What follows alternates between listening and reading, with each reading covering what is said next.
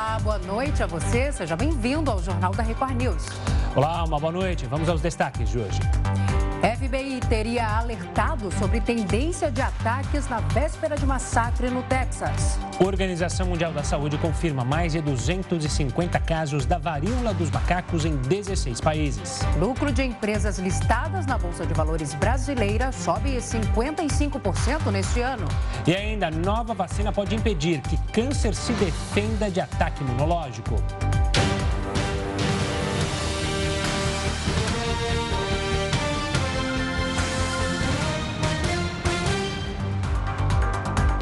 Pelo menos 19 crianças e duas professoras morreram no ataque à escola dos Estados Unidos. O massacre é o segundo maior em relação ao número de mortos do país, isso desde 2012.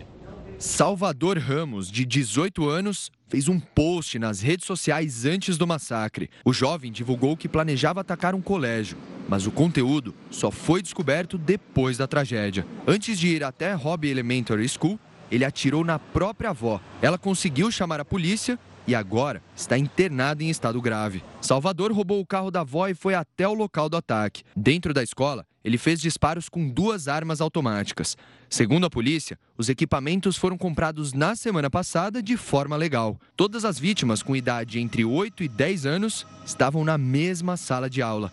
Nessa época, os estudantes americanos começam a se preparar para as férias de verão. Mas, infelizmente, 19 crianças foram atingidas. A polícia está colhendo material genético para conseguir identificar todas elas. Algumas já foram identificadas, como é o caso de Xavier Lopes, um menino de 10 anos. O Zia Garcia, de 9, além de Mary Jogarza, também com 10 anos de idade. As duas professoras mortas no massacre também já tiveram a identidade revelada. Eva Mireles tinha 44 anos e Irma Garcia, 46.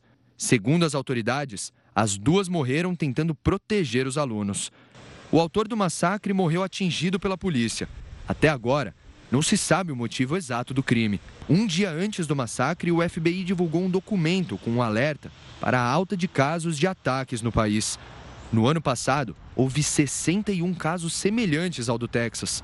Pelo menos 103 pessoas morreram. Em 2012, um ataque na escola Sandy Hook, em Connecticut, deixou 26 mortos. Um rapaz invadiu a escola e matou 20 alunos e 6 funcionários. Depois, tirou a própria vida. O massacre no Texas comoveu o mundo. Nessa quarta, o presidente da Ucrânia, Volodymyr Zelensky, prestou solidariedade às famílias que perderam os parentes no tiroteio. A tragédia, né? Pelo menos 250 pessoas de 16 países do mundo já foram contaminadas com a varíola do macaco. O perigo da chegada da varíola do macaco ao Brasil fez com que a Organização Pan-Americana de Saúde tomasse algumas medidas para controlar melhor a situação.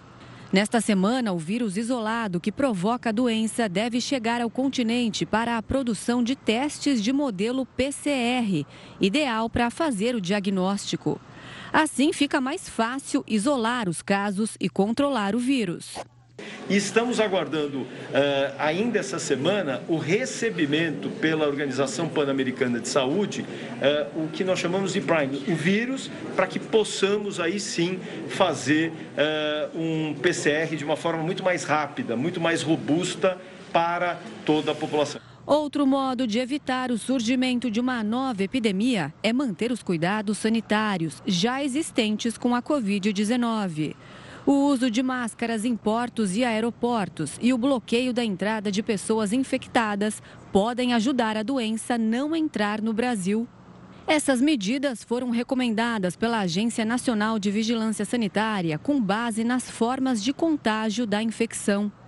Diferentemente da Covid-19, a varíola do macaco costuma se disseminar por meio de contato próximo e troca de fluidos corporais. A Anvisa informou que criou uma sala de situação para rastrear casos suspeitos. O plano também tem o objetivo de definir o diagnóstico clínico para ajudar profissionais da saúde a tratarem a doença. Ainda não há infecções do tipo relatadas no Brasil. A maior parte delas foi registrada na Europa. Lá, alguns países passaram a incentivar a vacinação contra a varíola e investir em mais doses para atender uma parcela maior da população. A OMS considera práticas de higiene e hábitos sexuais seguros medidas efetivas para frear o surto.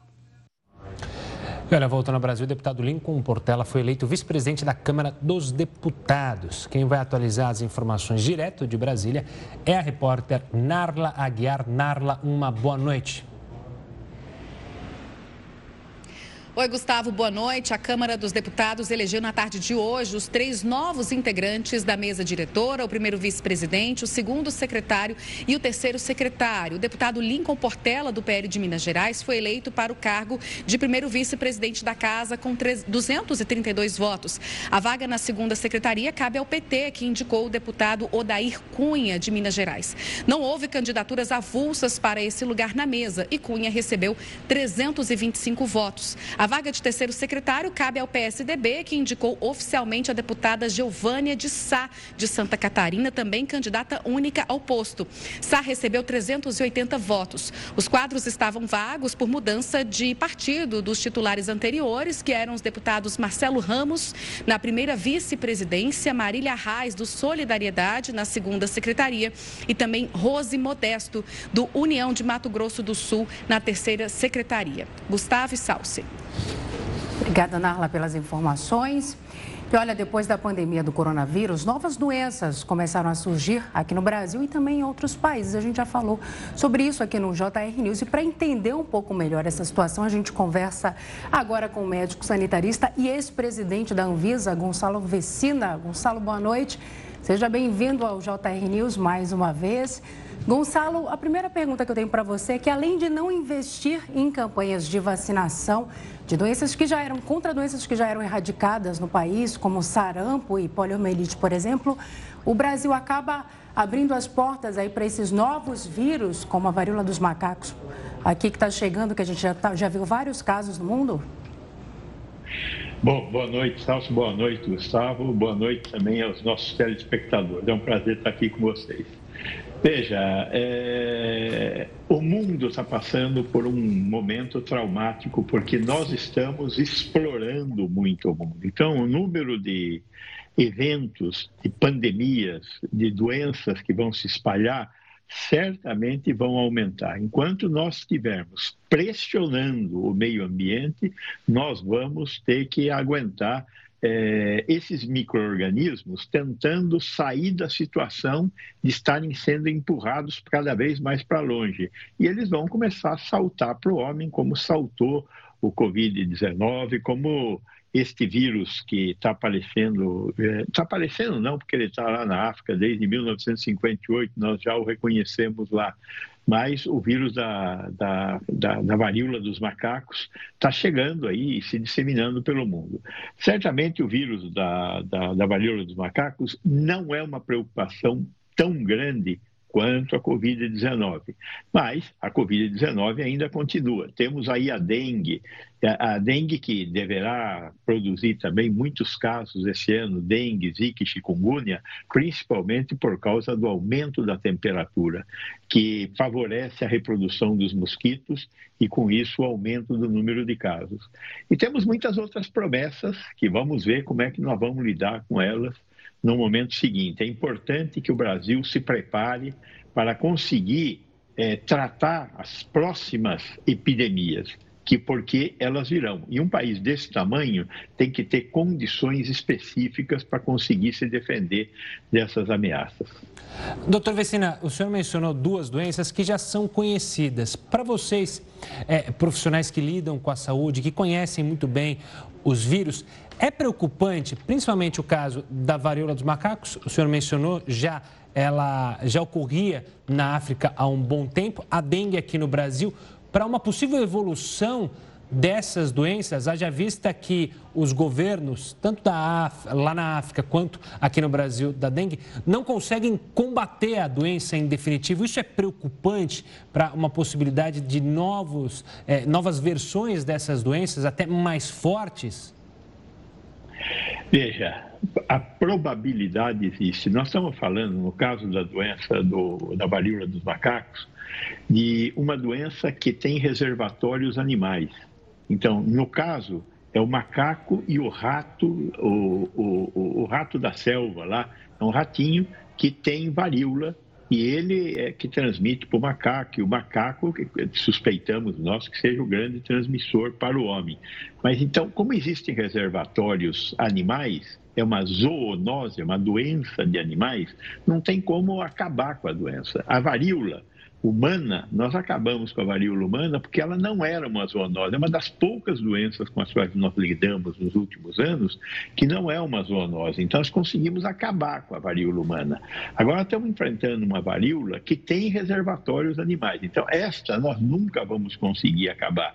Nós temos que controlar. Sempre que surgir um caso, tem que fechar aquele caso dentro do hospital, como está fechado lá o brasileiro em Munique, na Alemanha, fecha num quarto totalmente isolado e controla as pessoas que entram dentro do quarto para que elas não se infectem e não disseminem a doença. É a única saída que nós temos em relação a esse tipo de doença. Como ela é de baixa infectividade, é possível, com algum cuidado, controlar a doença. Agora, tem outras doenças que deverão surgir aí, que são do tipo da família do SARS-CoV-2. Além disso, nós temos que ficar atento para a possibilidade da ocorrência de mutações. Esse vírus da, da, da, do macaco, ele é um vírus muito grande, ele tem menos probabilidade de sofrer as mutações, por exemplo, que o, o SARS-CoV-2 sofreu. Mas é possível, então nós temos que é, vigiar muito de perto os novos casos e acompanhá-los para que eles não se transformem em um desastre sanitário. Doutor, em relação ao número alarmante de casos de dengue que a gente vem acompanhando no país, existe uma vacina da dengue né, que está sendo desenvolvida. O que, como é que funciona esse processo? O que, que falta para que ela, de fato, comece a ser aplicada na população brasileira? Nós temos uma vacina já desenvolvida pela Taqueda e temos essa vacina em desenvolvimento pelo Instituto Butantan. A vacina do Instituto Butantan está voltada para os quatro sorotipos da dengue. E os testes que estão sendo feitos estão, estão tendo dificuldade para serem completados, porque um dos sorotipos quase não acontece no Brasil, que é o sorotipo número 4. Enquanto nós não tivermos um número de casos com o sorotipo número 4, nós não vamos ter condição de aprovar essa vacina. Mas ela é muito promissora pelo menos nos testes pré-clínicos, ela foi muito promissora e vamos esperar que nos próximos meses o Butantan consiga terminar esses testes e nós consigamos ter à disposição da população a vacina da dengue. E aí temos que começar a pensar na Zika e no chikungunya, que também tem que ter desenvolvimento de vacinas, porque eles trazem um prejuízo muito grande para as pessoas que têm a doença. Vecina, a Salsi tocou no assunto vacina. A preocupação mundial com as doenças e com os vírus, como você bem mencionou, está bem latente, haja vista a pandemia. A gente tem uma, um avanço no gasto mundial e também brasileiro na preocupação justamente de estudar os vírus, de estudar as doenças, para estar tá preparado, já que, como você mesmo disse, essas doenças virão. Veja, é, o mundo de uma forma geral, está preocupado através das empresas. É óbvio que as empresas têm interesse em, em lucro. Então, elas estão jogando uma quantidade de dinheiro muito grande. Veja o caso da Pfizer. A Pfizer teve lucros imensos com a, a vacina de RNA mensageiro que ela, que ela desenvolveu.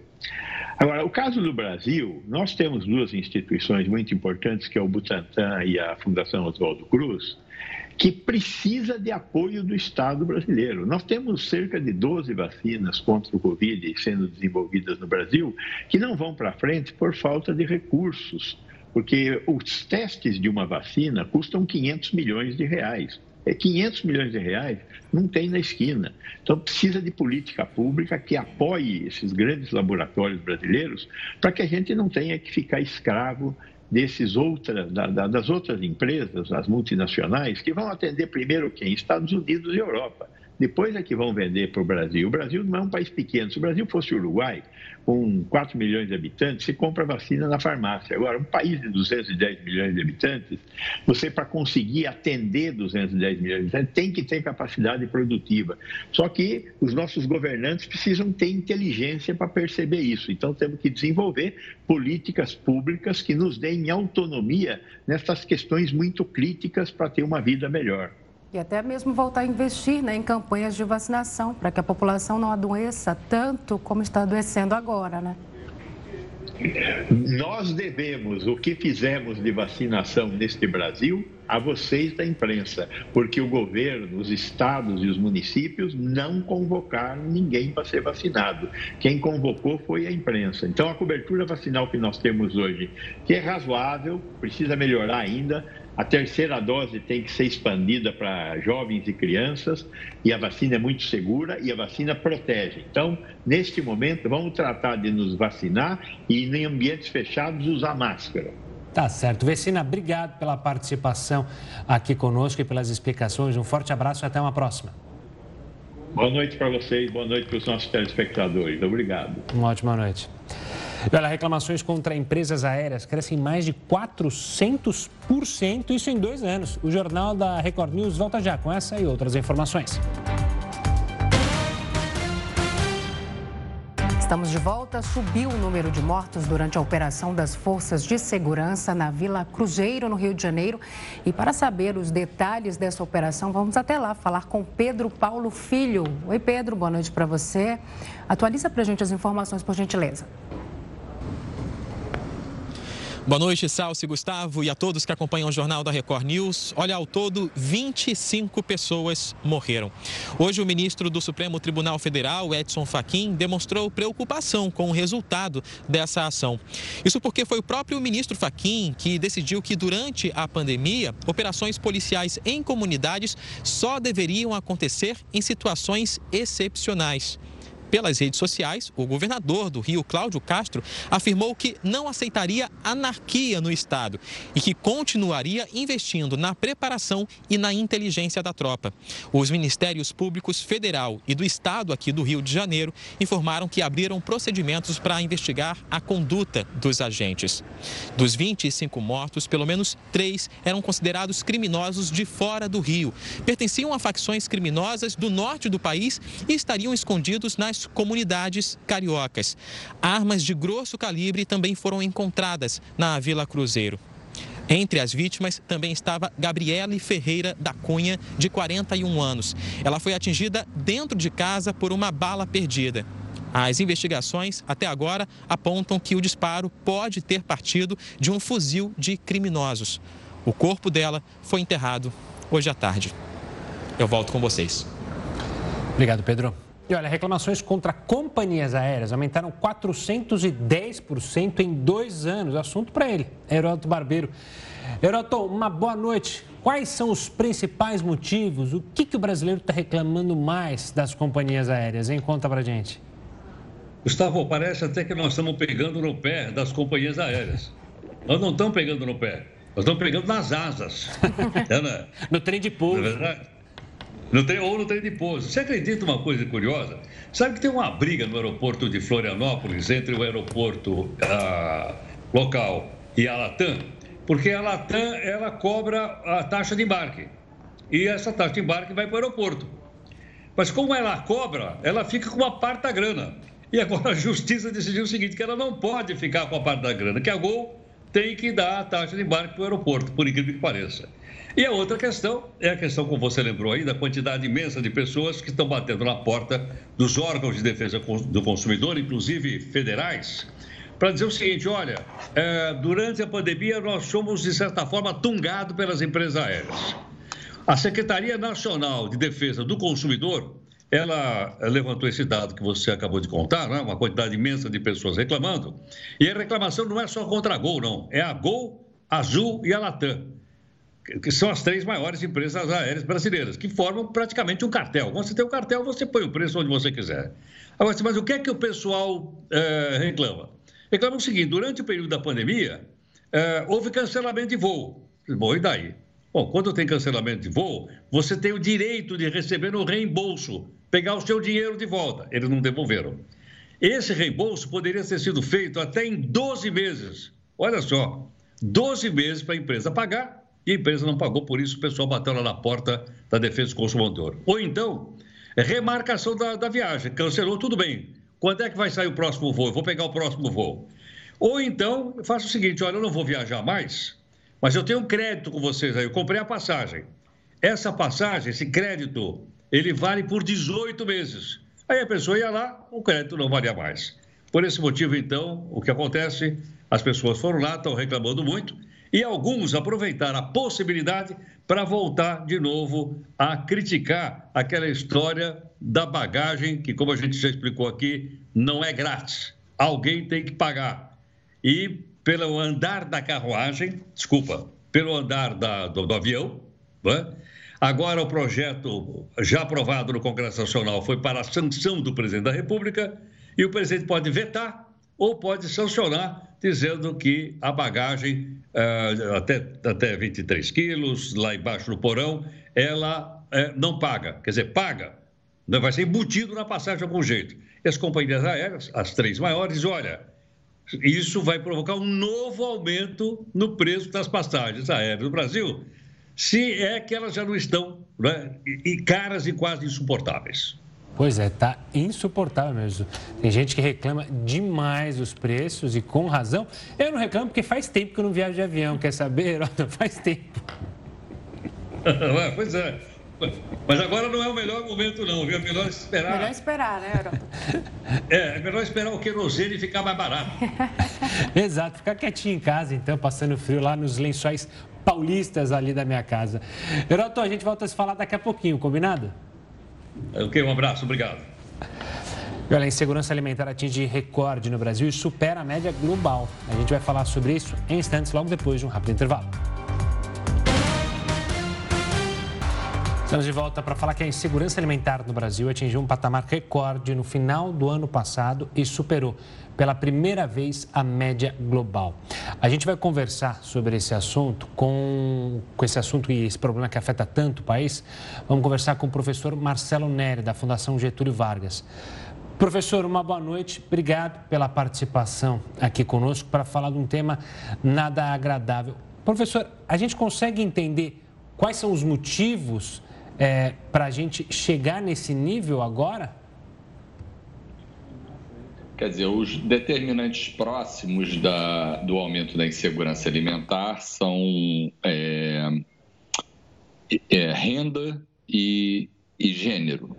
É, você teve esse aumento de 30% para 36% de 2019 a 2021 Agora, o salto na, na, entre os 20% mais pobres foi de, de ser. Estamos com uma estabilidade com o professor. A gente vai tentar retomar o contato. Agora sim, professor, a gente teve uma instabilidade justamente. Você falava sobre essa questão da renda e gênero.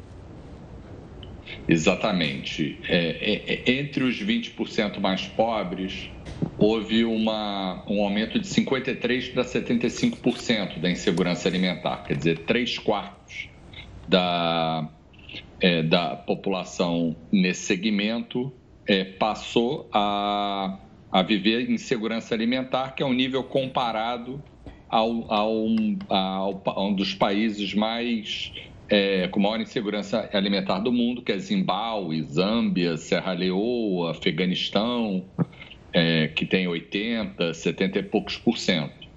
Então, é, esse é mais preocupante, porque não é só uma questão do Brasil chegar num nível alto, mas a forma como chegou, vulnerabilizando o segmento de renda mais baixa, enquanto o segmento de renda mais alta teve até uma, uma estabilidade, uma pequena queda. Então, é, então, esse é o primeiro determinante. O segundo é a questão de gênero. Houve um salto de de cerca de. É, é, saiu de 33% para 47% a insegurança é, alimentar entre as mulheres. Entre os homens também não houve um aumento. E, e, são segmentos importantes não só pela questão de gênero em si, mas pelo fato de que as crianças é, estão muito mais próximas das mulheres e desnutrição infantil gera consequências de longo prazo, não só físicas como psicológicas, cognitivas. Agora, professor, apesar do auxílio né, e dos incentivos dados ultimamente, fornecidos ultimamente pelo governo, a gente nunca viu as famílias brasileiras tão endividadas. A gente consegue enxergar uma luz no fim do túnel, alguma política pública voltada para isso ou não? Nada que melhore essa situação daqui para o fim do ano, pelo menos. Quer dizer, a gente tem, obviamente, um desafio macroeconômico, e a gente está numa situação de inflação alta, desemprego ainda alto, embora tenha caído, só que esse problema é um problema mais sério entre os pobres. A inflação dos pobres está é, tá quase dois pontos acima de 12 meses a, a, inflação da classe de renda mais alta, o desemprego do, do, dos pobres também é mais alto e tende a subir mais com o aumento da taxa de juros. Então, depende muito da nossa capacidade de retomar, de dominar esse fantasma da, da estagflação, e outros são programas sociais, como o Auxílio Brasil, é importante fazê-lo é, de uma forma bem, é, bem é, focalizada nos mais pobres, a gente tem instrumentos para isso. Agora, por outro lado, a, a, própria generosidade do auxílio de 400 reais é alguma coisa que joga a favor da redução da insegurança alimentar. É, o próprio calendário eleitoral, embora isso seja alguma coisa só vinco, temporária, vinculado a, a, vinculado a este ano. Diria que a vacinação desempenha um papel importante, ainda um efeito defasado. A gente está notando, por exemplo, a, vacinação infantil está fazendo efeito na, na, na volta das crianças às aulas e isso significa alimentação para essas crianças, é um programa importante de alimentação, a merenda escolar. Então, eu diria que a gente tem muita incerteza por causa da guerra, preços de alimentos muito altos, etc. É, é, é, mas o ponto é que o, nível em final de 2021 é, foi, foi, um nível nunca antes observado nas séries. E professor, é, só para a gente entender, até para o pessoal de casa entender, como que a gente pode qualificar ou classificar alguém em insegurança alimentar? Para até entender por que, que teve esse aumento. É baseado apenas na renda? É baseado na oferta que não chega a essas pessoas? Não, a pessoa responde perguntas em levantamento de insegurança alimentar. Então, nesse levantamento, a pergunta é: nos últimos 12 meses, você é, teve em algum momento dificuldade de alimentar você ou a sua família nesse período? Então, é, o levantamento foi feito de agosto a novembro de 2021 e o que a gente observou é esse aumento de 30, 36% das pessoas disseram que ele ou a sua família é, tiveram dificuldade, falta de dinheiro para ser alimentar nesse período. É, essa pesquisa é feita para 160 países, é, durante 15 anos, é, a série histórica, e saiu esse dado mais alto para o Brasil, especialmente para os segmentos mais pobres, para as mulheres. Então, é uma medida. A ele se soma, vamos dizer, levantamento de pobreza. A gente também tem no estudo uma medida de pobreza, que aí você mede o dinheiro que a pessoa tem, de renda do trabalho, programas sociais, etc., e compara com uma linha de pobreza, no caso de 290 reais, é, que é a linha da, da, da FGV social. Então, é, Nesse caso, houve um aumento em relação à pré-pandemia de 4,6 milhões de pessoas, subiu cerca de 2 pontos percentuais. Quer dizer, o aumento da insegurança alimentar foi maior do que o aumento de pobreza baseada em renda. Então, são duas evidências que, é, que vão na mesma direção, mas a insegurança alimentar tem, vamos dizer, um grau de, de aceleração mais alto nesse último período, embora ela tenha até cedido um pouco em 2020, a época que o auxílio emergencial estava mais alto, estava mais generoso. Preciso levar que em 2000, lembrar que em 2021 houve uma interrupção do auxílio, isso está no, nos 12 meses da pergunta. Isso, quer dizer, a, a, o padrão de vida das pessoas virou uma verdadeira montanha russa nesse tempo de pandemia, auxílios, é, e, e, por aí foi, e, e ainda temos uma, uma certa incerteza pela frente. Professor, comentando sobre um recorte que se encaixa muito bem aqui nesse assunto que a gente está falando agora. Ó, a cada 30 horas surge um bilionário no mundo, enquanto mais de um milhão de pessoas entra na extrema pobreza. É assustador, né? É avassalador. Não é avassalador, mas isso é um padrão mundial que é muito chocante. Só que o, o, o, ponto é que no Brasil a gente tem graus de insegurança alimentar, que é uma das coisas básicas, um, é, é, é, maior do que o mundial. Assim, no mundo, 48% dos 20%. A gente perdeu. Sim. Agora sim. Professor, só, é, só, é, só pedir para você retomar a resposta, porque travou justamente no início da sua pergunta, para a gente conseguir entender é, o que o senhor estava falando e não perder o raciocínio. Perfeito. É, quer dizer, a, a, é, é, essa desigualdade que foi é, relatada em termos globais, em termos de insegurança alimentar no Brasil, é, é, ela é gigantesca. Quer dizer, a, a, insegurança alimentar dos 20% mais pobres é dos piores países dos, com insegurança alimentar mais grave, que é Zimbábue, etc. Serra Leoa, Zâmbia, Afeganistão, Venezuela. E os e os 20% mais ricos do Brasil estão no nível do, do, país com menor insegurança alimentar do mundo, que é a Suécia. Então, essa desigualdade, ela está muito presente no Brasil, em termos de, de, já estava presente, mas em termos de insegurança alimentar, ela foi exacerbada. Lembrando que o Brasil, no contexto internacional, é conhecido como fazenda do mundo, etc. A gente produz alimentos, no entanto, não estão chegando principalmente na base da distribuição de renda. Tá certo, professor. Obrigado pela participação aqui conosco e pela análise sobre o estudo. Um forte abraço e até uma próxima. Obrigado, um abraço a todos. Boa noite. Boa noite. Um estudo aponta que as chances de ondas de calor extremo aumentaram 30 vezes em países como a Índia e o Paquistão.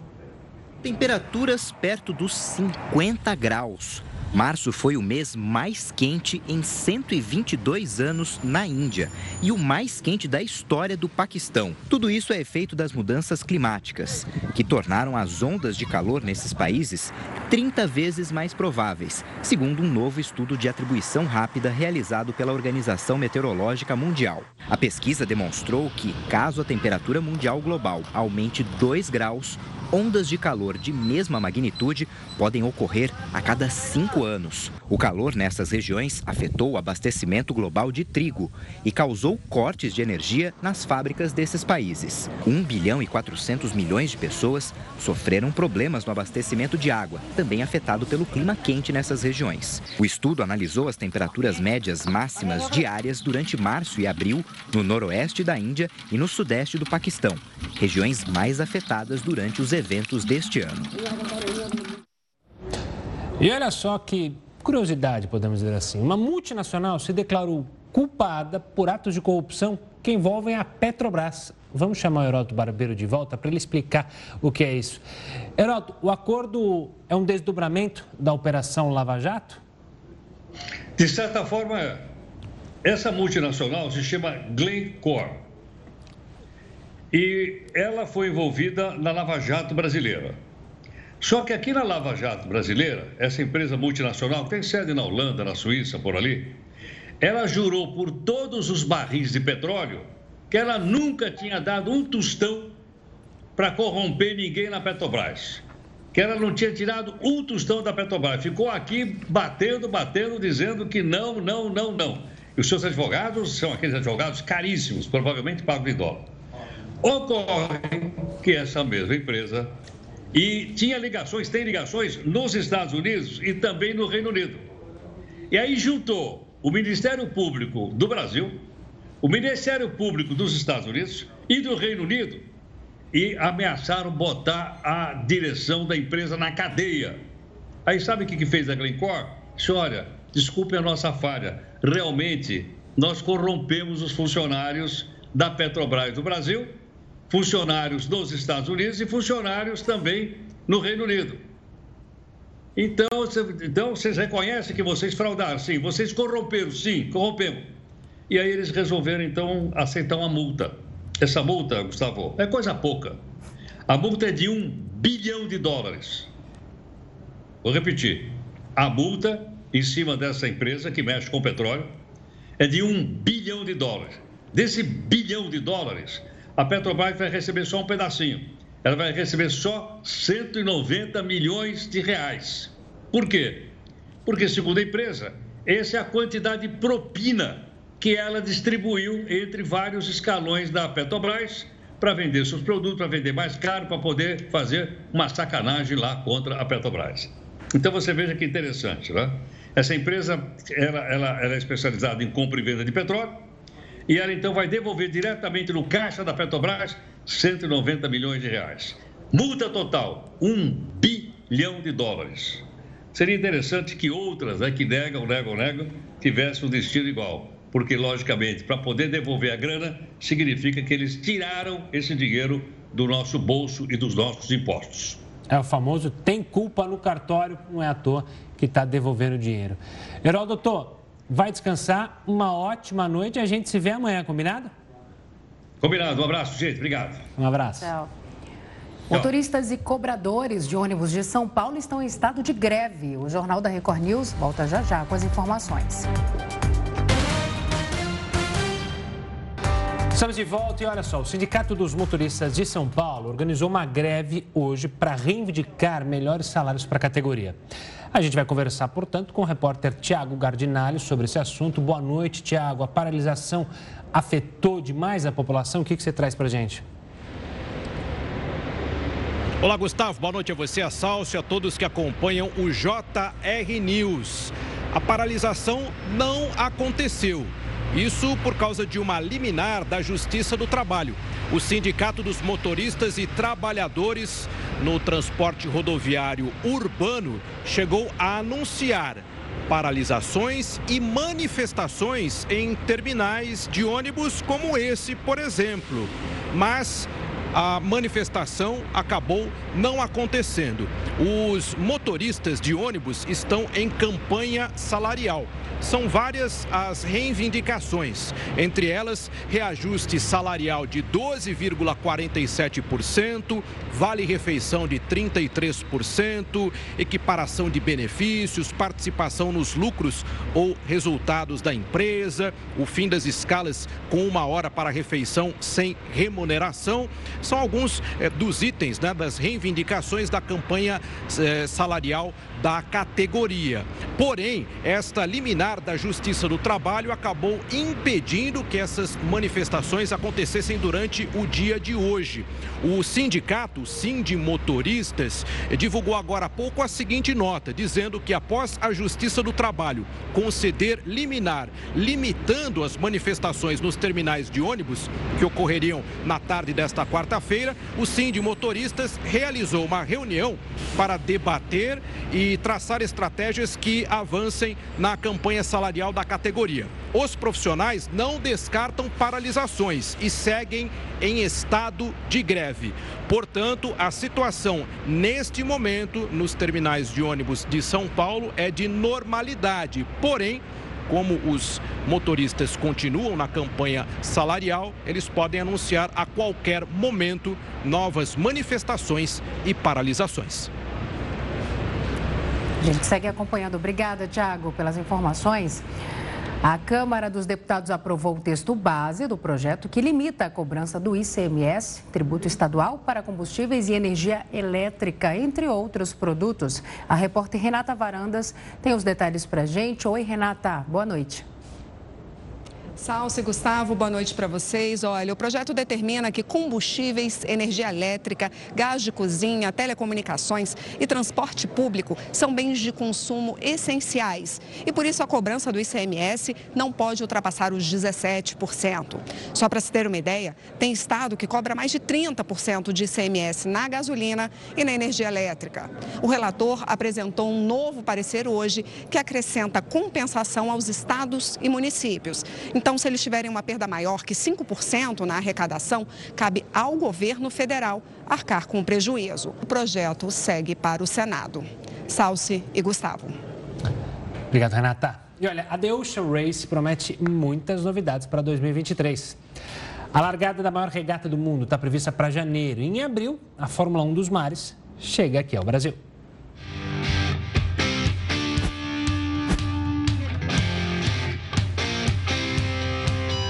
Emoção, competitividade e superação. São meses no oceano enfrentando as condições mais extremas da natureza.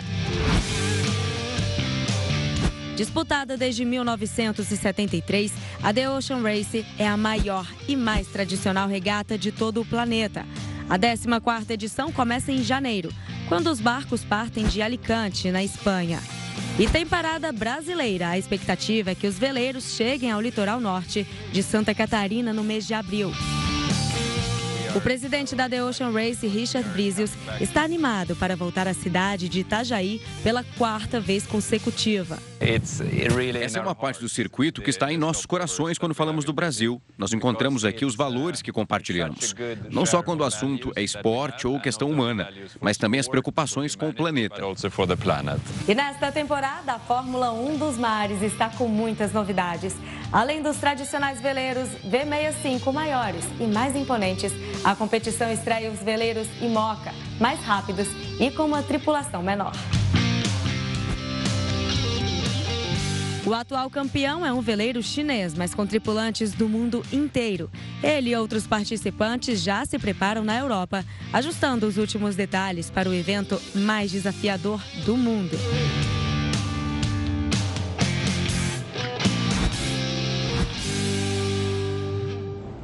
E a Record News é a emissora oficial da The Ocean Race e você, claro, vai acompanhar a cobertura completa aqui da Fórmula 1 dos Mares. O índice de aprovação do presidente americano Joe Biden atingiu o nível mais baixo desde o começo do mandato, em janeiro do ano passado. A pesquisa foi divulgada pela agência de notícias Reuters. De acordo com o relatório, apenas 36% dos americanos avaliam positivamente o atual governo, enquanto quase 60% desaprovam a gestão do democrata. O levantamento mostra ainda que Biden perdeu apoio entre os integrantes do próprio partido. O aumento da inflação está entre os principais motivos dessa queda. Voltando ao Brasil, a Procuradora-Geral da República disse hoje que o perdão da pena concedido pelo presidente Jair Bolsonaro ao deputado federal Daniel Silveira é constitucional. Mas, de acordo com o procurador Augusto Aras, o perdão só tem efeito sobre a condenação penal. Não tem o poder, por exemplo, de anular a suspensão dos direitos políticos de Daniel Silveira quando a decisão não tiver mais possibilidade de recurso. A PGR ainda não tinha se manifestado sobre o teor da decisão. Uma nova vacina pode impedir o câncer de se espalhar. O Jornal da Record News volta em 30 segundos. O JR News já está de volta. O primeiro-ministro do Reino Unido, Boris Johnson, assumiu total responsabilidade por quebrar o confinamento durante a pandemia e participar de festas na sede do governo britânico. Johnson falou hoje em uma sessão do parlamento. Ele voltou a se desculpar pelos episódios que ocorreram entre 2020 e 2021. Na época, todos os moradores do Reino Unido estavam proibidos de fazer reuniões com mais de seis pessoas. O escândalo envolvendo Johnson fez com que opositores pedissem a renúncia do premier. O Tribunal Regional Federal da Quarta Região derrubou a liberação para que uma rede de postos de Santa Catarina funcione sem frentista. A rede, que tem sede em Jaraguá do Sul, havia recebido autorização da primeira vara federal da cidade para oferecer o alto serviço de abastecimento, que dispensa o trabalho de frentistas. Mas a Fenepos Petro, que reúne mais de 60, 60 perdão, de sindicatos da categoria no país, e a União recorreram da decisão. A rede de postos, que possui 53 unidades em Santa Catarina, vai recorrer da nova decisão. O lucro das empresas que têm ações na Bolsa de Valores brasileira subiu 55% no primeiro trimestre deste ano. O levantamento divulgado nesta quarta-feira mostra que a soma do lucro líquido dessas empresas somou quase 70 bilhões de reais e ficou 55,3% maior que o registrado no mesmo trimestre de 2021, quando a soma deu 39 bilhões de reais. O valor corresponde ao lucro de 324 empresas. Entre todos os setores avaliados, o da energia elétrica foi o que teve maior lucro acumulado no primeiro trimestre desse ano. 34 empresas do setor conseguiram quase 14 bilhões de reais de lucro. O valor foi 20% maior que o apurado nos primeiros três meses do ano passado. Dos 25 setores não financeiros, somente o de educação, com seis companhias, registrou um prejuízo de 43 milhões de reais. As empresas Vale, Petrobras e Suzano não participaram do levantamento, porque apresentaram dados que distorceram a amostra. O governo britânico autorizou a venda do Chelsea, atual campeão mundial de clubes, por um valor superior a 25 bilhões de reais. O clube inglês pertenceu ao oligarca russo Roman Abramovich, que mantinha ligações com o presidente Vladimir Putin. O Chelsea foi colocado à venda logo depois da invasão russa à Ucrânia, no final de fevereiro, e arrematado num leilão por um empresário americano. Os brasileiros deverão gastar 196 reais em média no Dia dos Namorados. O estudo realizado pela Confederação Nacional de Dirigentes Logistas e pelo SPC Brasil estimam que mais de 92 milhões de consumidores pretendem comprar presente na data. A expectativa é de que o Dia dos Namorados injete mais de 18 bilhões de reais na economia, valor parecido com o do ano passado. A pesquisa indica que 34% dos entrevistados planejam gastar mais neste ano do que no ano passado. O Conselho de Administração da Petrobras decidiu que o governo deve indicar os nomes da nova diretoria antes de marcar a Assembleia, que poderá confirmar Caio Paz de Andrade como novo presidente. A decisão foi tomada após uma reunião que durou o dia todo. Na prática, isso deve fazer com que a mudança pretendida pelo presidente Jair Bolsonaro no comando da Petrobras fique só para julho. A estatal afirma que o nome de Caio Paz de Andrade, indicado para a presidência da empresa, vai passar por uma avaliação para ver se ele atende aos requisitos exigidos por lei. Além disso, a Petrobras determinou que o governo indique os outros sete nomes que irão compor o conselho de administração ao lado de Paz de Andrade. Só depois disso o encontro será marcado para selar um novo presidente. Olha só, uma nova vacina contra o câncer pode ajudar o sistema imunológico a impedir que tumores se defendam. Um novo estudo publicado na revista The Nature pode indicar um grande avanço no desenvolvimento de uma cura para a doença. Cientistas de várias universidades americanas desenvolveram um novo método de atuação da vacina no organismo das pessoas. O novo esquema desenvolvido pode impedir que tumores se defendam ou escapem do sistema imunológico do paciente. A nova vacina já foi testada em camundongos e macacos e foi considerada segura e eficaz. Agora, o desafio dos cientistas é testar o imunizante em humanos para saber se os resultados irão se repetir. Segundo o estudo publicado, a nova vacina induz um ataque coordenado de dois tipos de células imunes. O objetivo é evitar que as células cancerígenas se espalhem pelo organismo, além de evitar que elas se multipliquem no corpo do paciente.